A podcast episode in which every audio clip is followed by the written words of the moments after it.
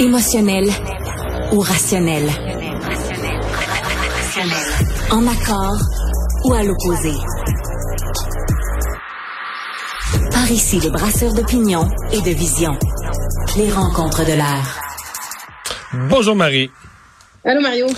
Alors, euh, encore des critiques. C'est pas la première fois que ça se produit, des critiques envers le Canada quand arrive une tragédie, une guerre euh, à l'autre bout du monde et qu'il s'agit de rapatrier, de trouver une façon de rapatrier euh, nos citoyens qui sont là-bas. là, il y a des gens qui arrivent, qui sont débrouillés par leurs propres moyens et quand ils racontent leur leurs efforts, leurs tentatives pour contacter les services diplomatiques canadiens, c'est pas joli joli ce qu'ils racontent. Non, c'est sûr, c'est sûr, Mario, c'est pas, tu sais, avant de lancer la pierre, je me dis tout le temps, faut prendre la mesure de ce qui est en train d'arriver. C'est une situation qui, qui, qui, qui, qui est difficile. Euh, c'est un conflit, il y a des bombardements. Euh, c'est sûr qu'aller rapatrier des ressortissants, euh, c'est pas le contexte le, plus facile. Mais une fois qu'on a dit ça, il y a, y a d'autres nations qui font mieux là, dans les mêmes dans les mêmes conditions. Puis j'entendais effectivement les critiques des gens qui sont qui sont pris dans cette situation-là, les ressortissants qui sont sur le territoire, puis qui disent, ben là, on a de l'information qui est contradictoire, on se fait garrocher à droite, à gauche. Tu es déjà dans une situation où ta sécurité est en jeu.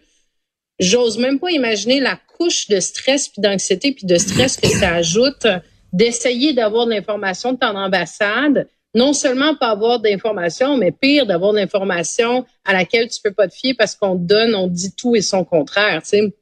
Donc ça, c'est pas problématique. Donc je voyais Mélanie Joly tout à l'heure, la ministre des Affaires euh, euh, étrangères, qui, qui là finalement annonçait qu'il y a deux, euh, deux avions des forces euh, qui vont aller, qui vont, qui vont aller dans les prochains jours. C'est un peu vague. Chercher certains ressortissants qui veulent revenir bon, tu sais, il faut saluer l'initiative puis la dire bon, mais je suis bien impliquée, je suis pas de nature patiente, puis oui, ça a pris du temps, mais c'est difficile, puis on montrait que elle voulait faire euh, un peu fi de la critique, puis montrer un peu que c'est pas c'est pas de sa faute, mais ça reste qu'on est mercredi. Euh, les premiers bombardements ont lieu, tu sais, les attentats ont lieu samedi. Il y a des gens qui sont pris dans une, dans une situation hyper difficile.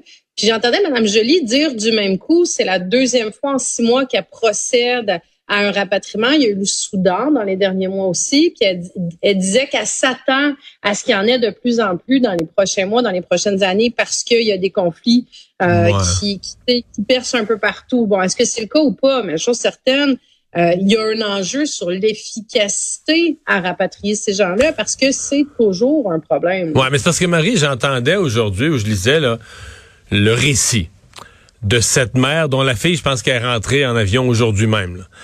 Puis là, la mère a dit, là, sa fille était mal prise samedi, elle était à Tel Aviv. Là, la madame s'en est mêlée. Euh, je pense plus tôt dans la semaine, le dimanche ou lundi, elle a réussi à parler à une employée de Turkish Airways. Tu sais, Turkish Airways, là, eux autres, ils doivent rien aux citoyens du Canada. C'est une compagnie privée de Turquie. Oui, ils veulent des clients vendre un billet d'avion, mais m'a dit qu'elle a trouvé une employée vraiment euh, dévouée, intéressée, à trouver des solutions avec elle. Et finalement, ils ont trouvé une façon, un chemin pour revenir. Mais tu dis, est-ce que, tu sais, ce genre de dévouement slash débrouillardise, slash je m'en occupe vraiment, puis j'appelle, puis je téléphone, puis je trouve une solution. Je pense que c'est ça que les citoyens du Canada s'attendraient de leur ouvre de leurs fonctionnaires, des employés qu'on paye pour. Mais c'est ce que là, tu sais, au moment où la ministre dit oui, oui, oui, là on se met au travail, les gens arrivent, là, tu comprends? Les, les gens débrouillards, les, la, fille dont la maman s'en est occupée, ben elle, elle rentre aujourd'hui. Puis la ministre, elle, est juste rendue à l'étape d'une conférence de presse pour dire là, là, on se retrousse les manches puis on s'y met. C'est là qu'il y a comme un décalage. Ben, tu on s'attend, comme moi, je m'attends à ce que, euh, comme citoyenne canadienne, si on a des ambassades à l'étranger, ben ça fait partie euh, de leur responsabilité, puis ça fait partie des choses qu'ils devraient faire rapidement. Euh, ben, je dis à l'étranger, mais tu sais, on a vu que les services Canada, là, que ce soit les passeports, que ce soit, tu sais, je dis, il y a quelque chose, il y a quelque chose qui est pas, qui est pas habile. Puis cette maman-là, elle arrive un peu à bypasser quasiment, puis à être plus efficace que le système gouvernemental. Tu sais, ça dénote quelque chose. Puis je te fais, un, tu sais, je te fais un parallèle qui est dans une situation différente. Mais moi, je, je veux dire, j'étais encore députée pendant la COVID.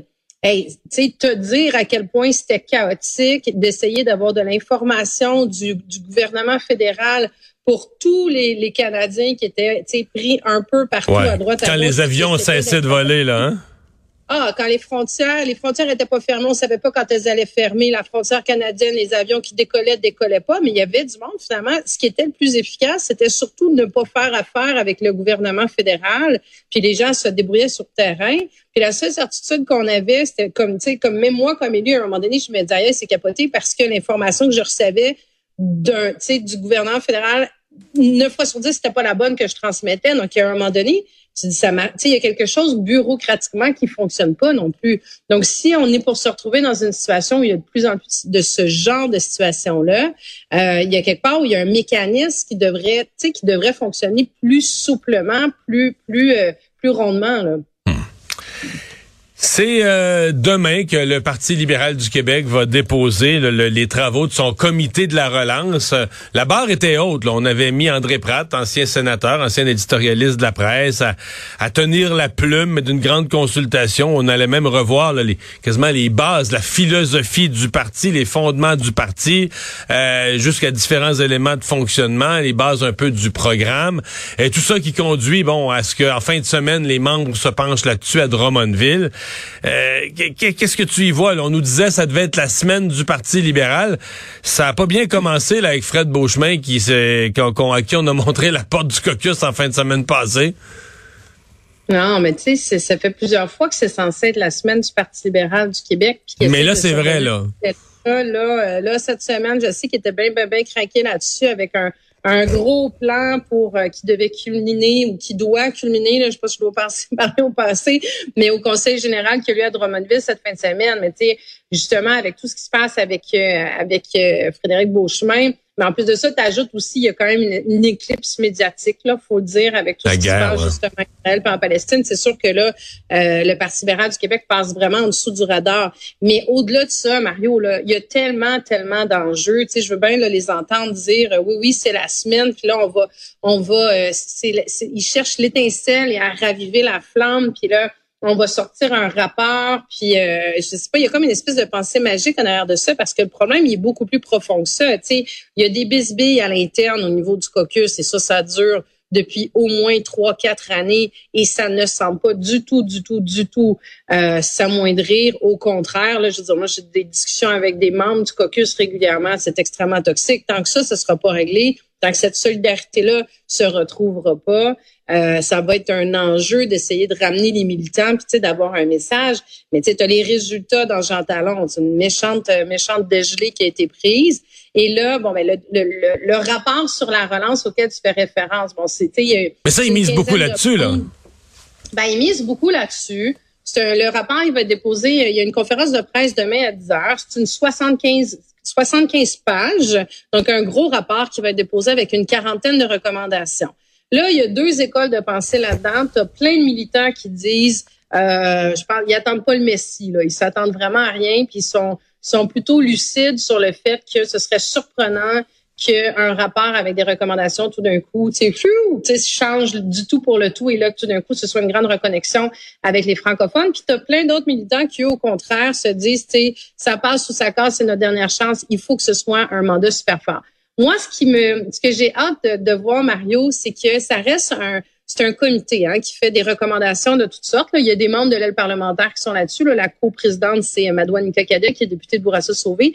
J'ai hâte de voir si euh, comment va réagir l'aile parlementaire. elle a été consultée, mais en termes de consultation, dans les 40 recommandations, la grande question, c'est qu'à partir du moment où tu vends ça à tes militants, est-ce que ton aile parlementaire, est-ce que tes députés partent avec ça en se disant ceci est notre programme demain matin? sais, mettons qu'il y aurait une recommandation sur la réforme du mode de scrutin. Aller vers un mode de scrutin, là, on sait qu'ils veulent pas la proportionnelle, mais mettons la réforme du mode de scrutin vers un mode préférentiel. Est-ce que Marc Tanguay part avec ça comme chef intérimaire et dit dorénavant, ça, ce sera notre programme électoral, si on veut? Mais s'ils mettent ça de côté, je veux dire, ça n'aura servi à rien non plus. Puis là, bon, ça va vers une course. L'idée de sortir demain, c'est laisser le temps aux, euh, militants de, le regarder pour le Conseil général. Là, cette fin de semaine, tu ajoutes à ça, ça va être le dévoilement des... Euh, c'est pas le déclenchement de la course à la chefferie, hein, c'est le dévoilement des règles. Euh, mais là, il n'y a plus de candidats. Marie, j'ai ben, jamais vu ça. J'ai jamais vu ça dans l'histoire. On va dévoiler les règles. Et la seule personne qui avait montré un intérêt pour être candidat, euh, on l'a exclu du caucus en fin de semaine. D'ailleurs, euh, je suis peut-être minoritaire là, parmi les commentateurs dans cette position-là. Moi, je me demande si on n'a pas fait un, peu trop vite. J'ai l'impression qu'il y a un côté poule pas de tête là-bas. Moi, ce qui me concerne, quand quelqu'un est élu sous une bannière, le peuple a voté, l'a élu sous la bannière du Parti libéral. Tu sais, c'est majeur. C'est pas appartenir à un caucus, c'est pas comme euh, on fait des équipes pour jouer au ballon chasseur dans la récréation à l'école. Là. Tu sais, on, euh, on t'envoie dans l'autre équipe. Donc là, il euh, y a même pas d'enquête officiellement d'ouverte à l'Assemblée nationale. Puis là, on je sais pas. J'ai... Ben, deux choses par rapport à ça. Moi, tu sais, Mario, on est dans une société de droit jusqu'à preuve du contraire. Il y a quelque chose qui s'appelle la présomption d'innocence. Donc, la présomption Il n'y a même pas d'enquête encore ouverte ben, officiellement. Il y, a une plainte dont Déposée. La est en train d'être étudiée par l'Assemblée nationale, puis il y a un processus qui est en cours au niveau du parti. Euh, il y en a eu des plaintes comme ça au niveau de la CAC aussi. Est-ce que les députés ont été exclus du caucus? Non, il y a un processus qui a suivi son cours, il y a des discussions qui ont été faites, il y a de la médiation qui a été faite. Il y a, il y a, bon, le Parti libéral du Québec a décidé, c'est comme c'est la tendance des, euh, des dernières années de d'exclure sans procès là, sans, sans, mais une fois qu'on a dit ça, Mario, il n'y a rien qui empêche euh, M. Beauchemin. on dit il n'y a pas de candidat à la chefferie. M. Beauchemin n'a pas fermé la, la, la porte euh, de se présenter comme candidat. Mais ça reste que c'est une course. Pour ça, je veux faire la différence entre dévoilement des règles puis déclenchement. Elle n'est pas déclenchée en fait. Non. Le Parti libéral du Québec est conscient qu'ils ont il y a pas, il y a pas, écoute, ça se bouscule pas. Mais, mais Marie, avoue que t'as jamais vu ça dans un parti politique dans l'histoire. Le jour où tu dévoiles les règles, il y a aucun candidat dans la course. Moi, j'ai jamais vu ça. Moi, j'ai jamais vu ça non plus. j'ai jamais vu ça. Et ça crée beaucoup d'inquiétudes à l'interne. Ils sont conscients que c'est un enjeu. Ils sont conscients que, que imagine, imagine, là, imagine un scénario où finalement il n'y a pas de candidat. Parce que là, tu vois, c'est un peu l'œuf ou la poule. Tu te déclenches pas tout de suite parce que tu n'as pas de candidat. Donc, on pourrait s'attendre à ce que ce soit un scénario tardif, là, fin 2024, fin de, début 2025. Donc, si t'es pas un indépendant de fortune dans la vie ou si t'es pas euh, euh en ben fonction comme député, tu peux pas être deux ans, tu peux pas en deux ans être dans une course au leadership, c'est sûr. Là, ça, ben non, c'est ça. Donc, il va y avoir un autre six mois pas de candidat, un autre huit mois pas de candidat c'est que c'est l'intérêt pour la course elle-même qui, euh, qui... Demain matin, on va. Moi, je vais regarder avec intérêt. J'ai déjà des oui-dire que dans ce document, il va y avoir euh, nationalisme, reconnecter le nationalisme, prospérité, le développement économique, quelques thèmes forts euh, qui vont s'y retrouver. Je pense qu'on va aussi essayer de un peu dans le document de redéfinir, de redéfinir le militantisme libéral, parce qu'il y a une chose, euh, on n'a plus de temps, là, mais c'est on a quand même vu à la dernière élection avec la pauvre Madame Anglade toute seule dans ses rassemblements. On a vu non seulement le parti avait toutes sortes de problèmes, mais il y avait plus de militants dans plusieurs régions du Québec. Il y a plus de monde. C'est quoi un parti politique quand il y a plus de gens c'est pas. Euh, c'est pas simple. Ben, ça va prendre, ça va prendre plus que quelques feuilles de papier, Mario, pour aller rechercher les gens. Tu sais, moi, je, je, je regarde, écoute, j'ai milité dans ce parti-là pendant euh, pendant 25-30 ans. C'est-à-dire combien je connais de gens, mais j'en connais beaucoup, beaucoup, beaucoup qui ont décroché dans les dernières années. Puis tu sais, qui attendent pas, qui, attendent pas de lire le rapport demain, puis qu'ils liront probablement pas, peu importe ce qu'il y a dedans. Puis s'ils si, entendent des échos dans les nouvelles, ils reprendront pas leur carte de membre le lendemain matin. Là, tu sais, faut, faut rester lucide que c'est, c'est une petite brique dans le mur de la reconstruction, mais ça va être très long. Merci Marie. À demain. À demain Mario.